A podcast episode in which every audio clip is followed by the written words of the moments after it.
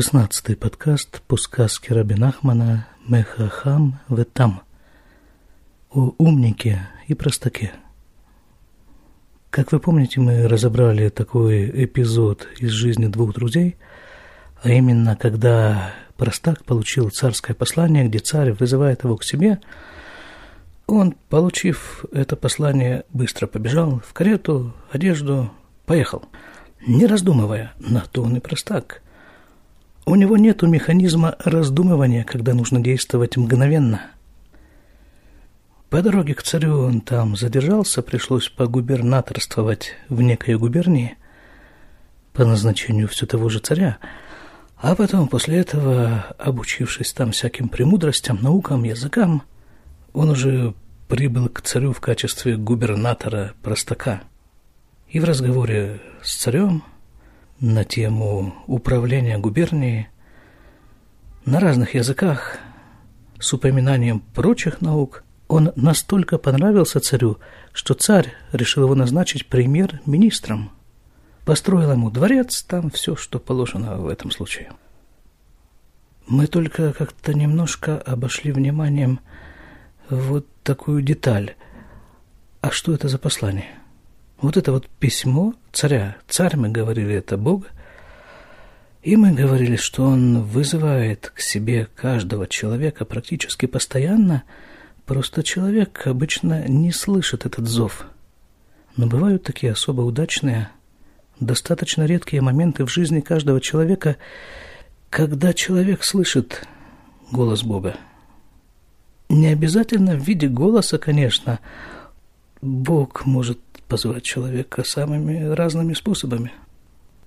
Но вот это само послание Бога человеку в переводе на иврит называется Тора. А в переводе на русский язык, наверное, я не знаю на самом деле, насколько адекватен этот перевод вообще в принципе, насколько можно перевести послание Бога человеку – но, тем не менее, так сложилось, что в русском варианте это, насколько я себе представляю, э, вот это вот, э, как это же называется, Пятикнижие Моисея. Вот.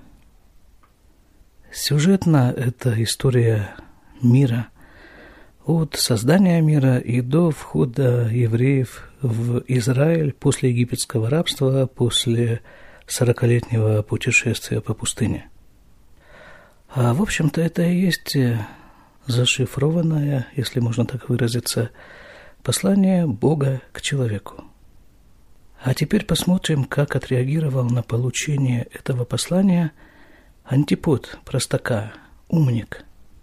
Мы ведь уже как-то говорили, что оба этих персонажа являются просто двумя частями одного целого которое и называется человек.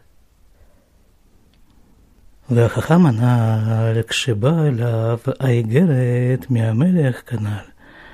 И вот этот самый мудрец, умник, когда доставлено ему было послание от царя, «Ищи в ляхахам шивья», он ответил этому умнику, который его доставил.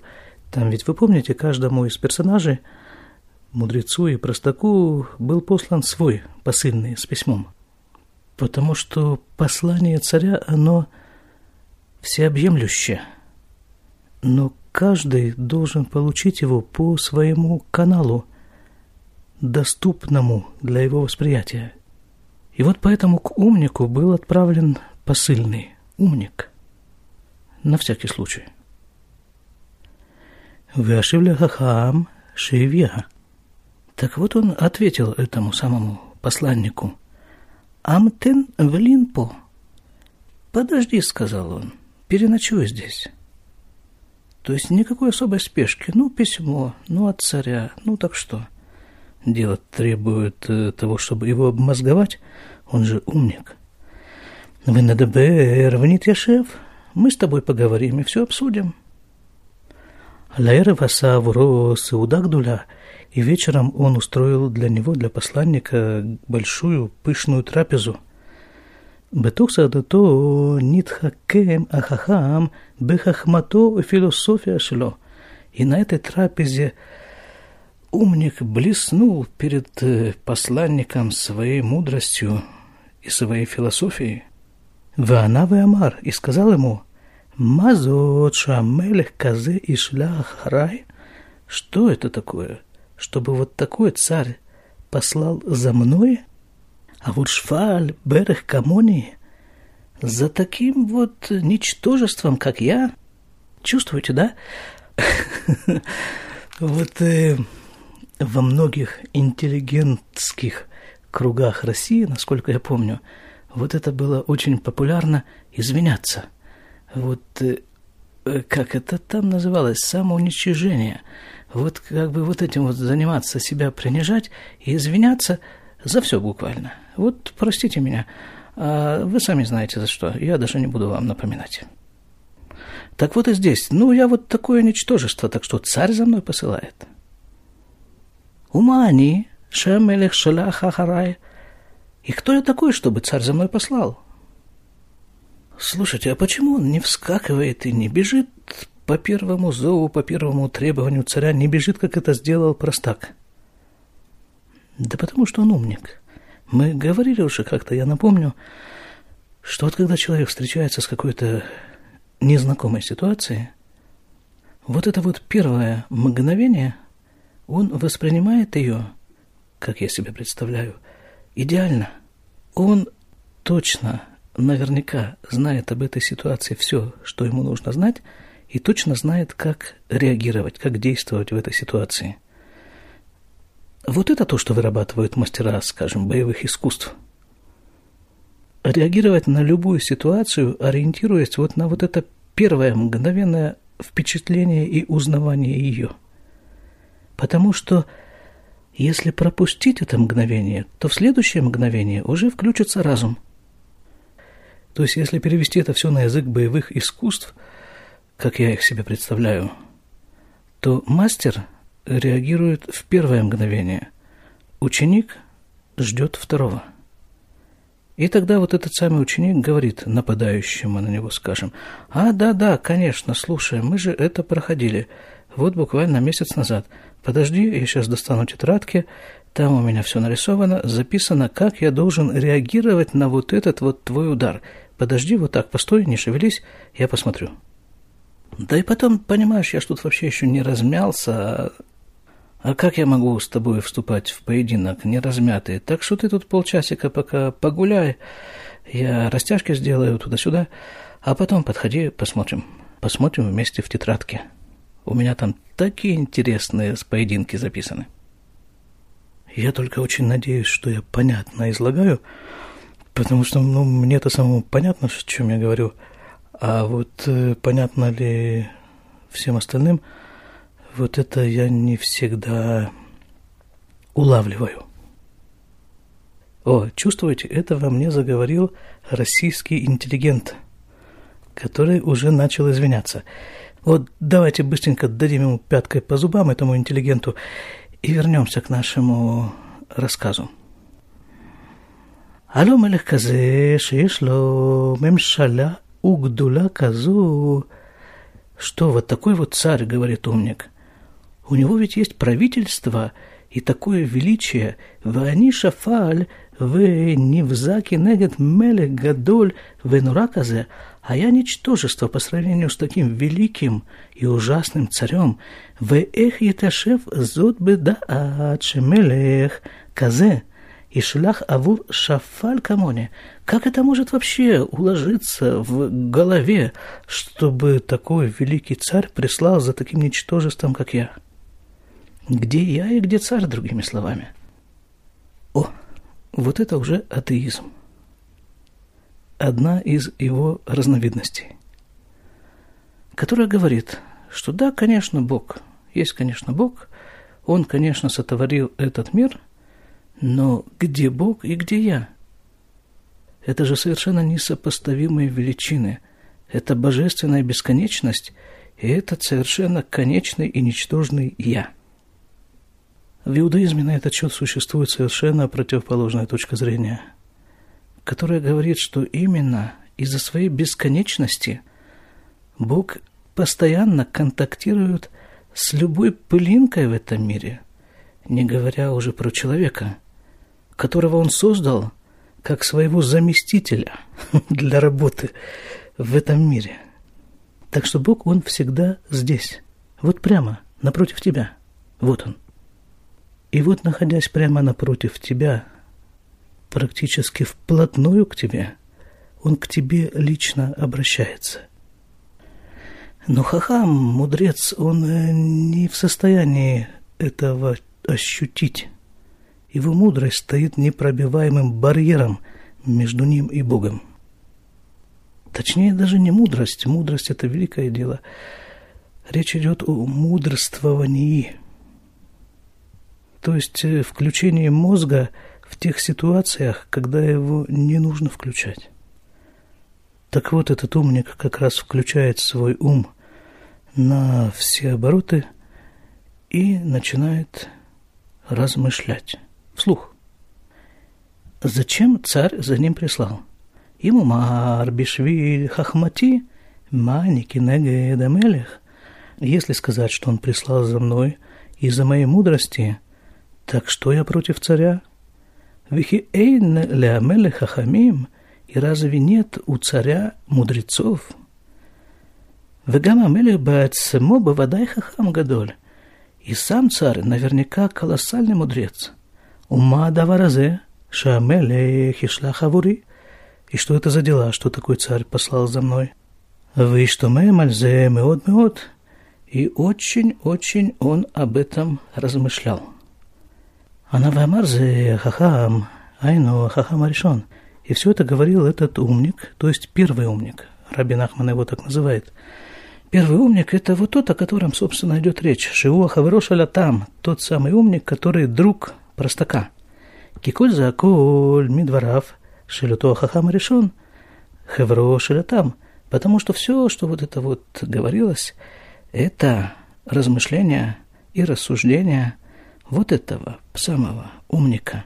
У нас же теперь два умника получается. Один – это наш знакомый персонаж, друг простака, а второй – это тот самый умник-посланник, которого за ним послали, который привез ему письмо от царя. Шахар ше иштоме в итмия от само мы от каналь, что после того, как он вот так вот э, постарался, что ли, в своих рассуждениях, она бецмо дворим элю вамар ля хахама шалех. И все это он говорит вот этому самому посланнику. Тида Маши о нем А теперь слушай, он ему говорит, что я тебе скажу – Датиш бехрех адавар муван умевурар. Я тебе скажу вот что, что это совершенно вещь точная и определенная. Шеэйн меле баулям кляль, что нет никакого царя на свете. То есть в переводе Бога нет. Вот это совершенно закономерный вывод – которому приводит человека мудрствование. Бога нет, царя нет, каждый сам по себе. Потому что, насколько я себе представляю, вера – это вещь безрассудная в самом полном смысле этого термина. Рассудок, разум в ней никак не участвует – Вера – это производная совершенно других механизмов. Размышления, мудрствование не приводят человека к Богу. Хотя, опять же, как посмотреть?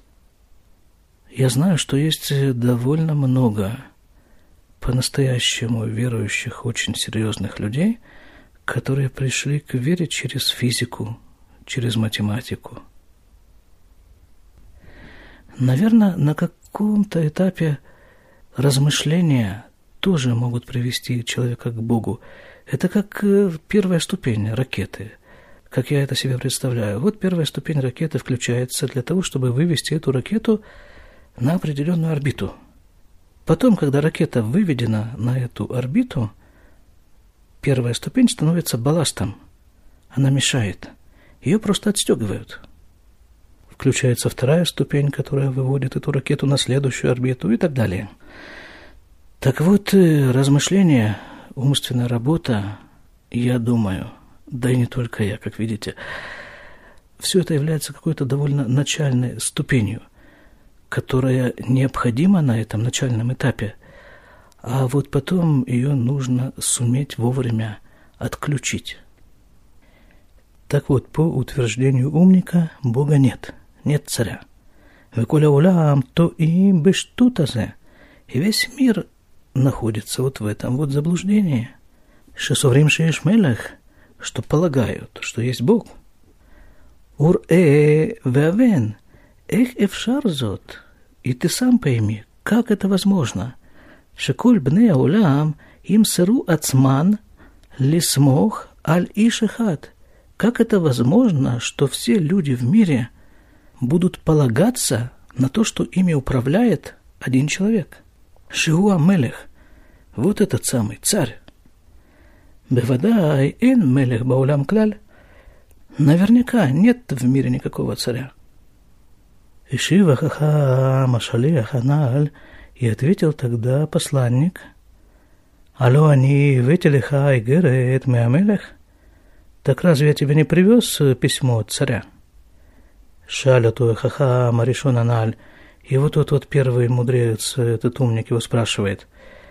И ата беацемеха кибальта айгерет мияда мелех беацмо мамаш – а ты сам получил это письмо лично из рук царя на самом деле? И Шивло Лав? Тут отвечает ему, нет. Ракиш Ахер Натан Бияди Айгерет Бешемамелех. Другой человек передал мне это послание от имени царя. Она вемар, а та ребейнеха шедварай кеним. Ну, говорит умник, так теперь ты видишь? Я говорю правду. Кейн Мелех кляль, что нет никакого царя. Выхазар Вишалю, то, то Марли, и он продолжает расспрашивать этого посланника бедного. «Скажи мне, алло, та Минаира Мелуха, умегудаль шам миямейха?» «Ты, — говорит, — вот ты посланник, ты ведь из столицы, да? И ты жил там и рос там всю жизнь. Вы гидали, а теперь скажи мне, Ар-Ита Миамейха – это Мелех? Скажи, ты хоть раз в жизни царя видел? Шивло, лав? Тот отвечает ему, нет. Кибемет бен адавар шелоку лехад вехад зухели рот и тамелех. И тут Рабби Нахман в скобках дает такое примечание. Так это действительно так. Ведь не каждый удостаивается увидеть царя. Кейна мелех э ракабы и тим рехукот меот потому что царь показывается только в очень редкие мгновения.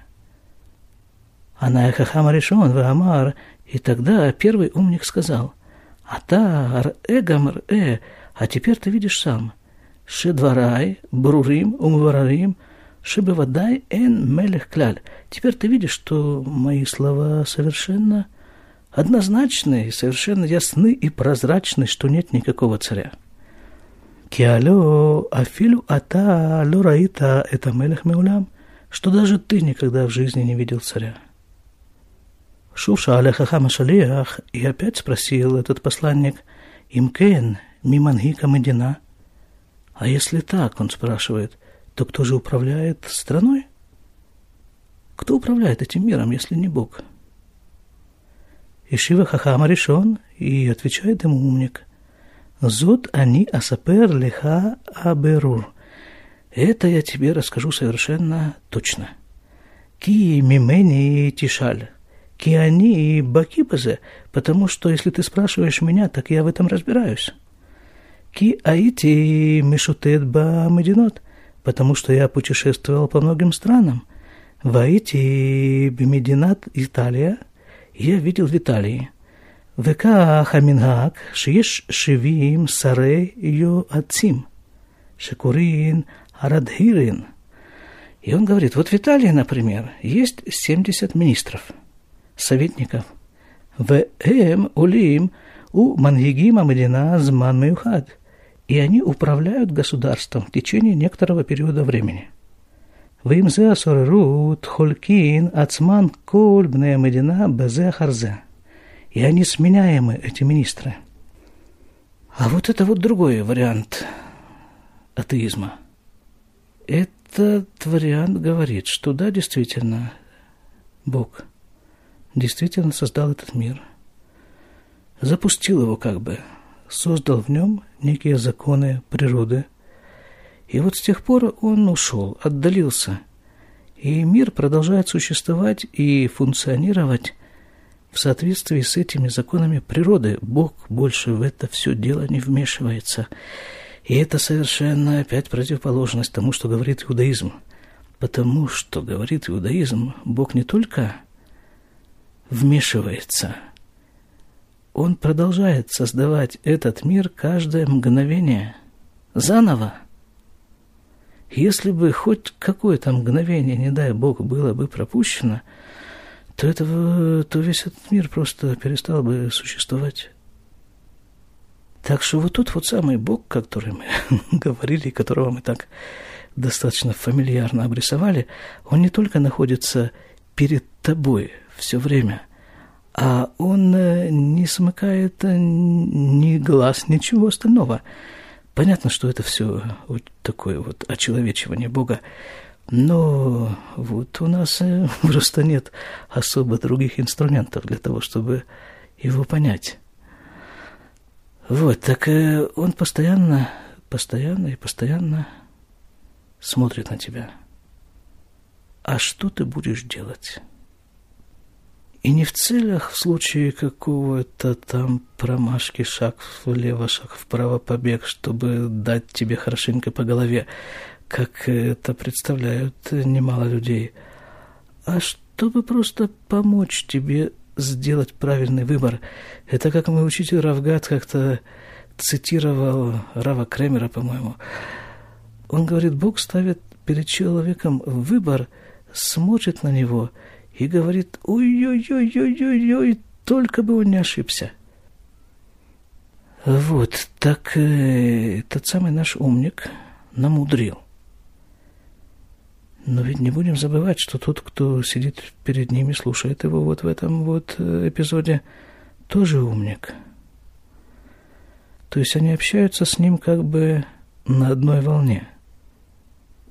И первоначальная идея была такая, чтобы тот посланник царя, он передал послание царя умнику. А здесь происходит постепенно другая, обратная ситуация, что то, что говорит умник – начинает влиять на посланника. Витхилю двора влекнос бозне хахам ашалиях. И начали те речи, которые говорит умник, постепенно проникать в уши посланника. Аче искиму выгазру, шебавадай эн мелех баулям кляль. До такой степени, что они оба решили и согласились, что наверняка нет никакого царя в мире совершенно. Вот на этой достаточно анекдотичной ноте мы на сегодня закончим. Ситуация начинает накаляться. До следующих чего? Встреч? Ну, наверное, это и так тоже можно назвать. Всего вам хорошего.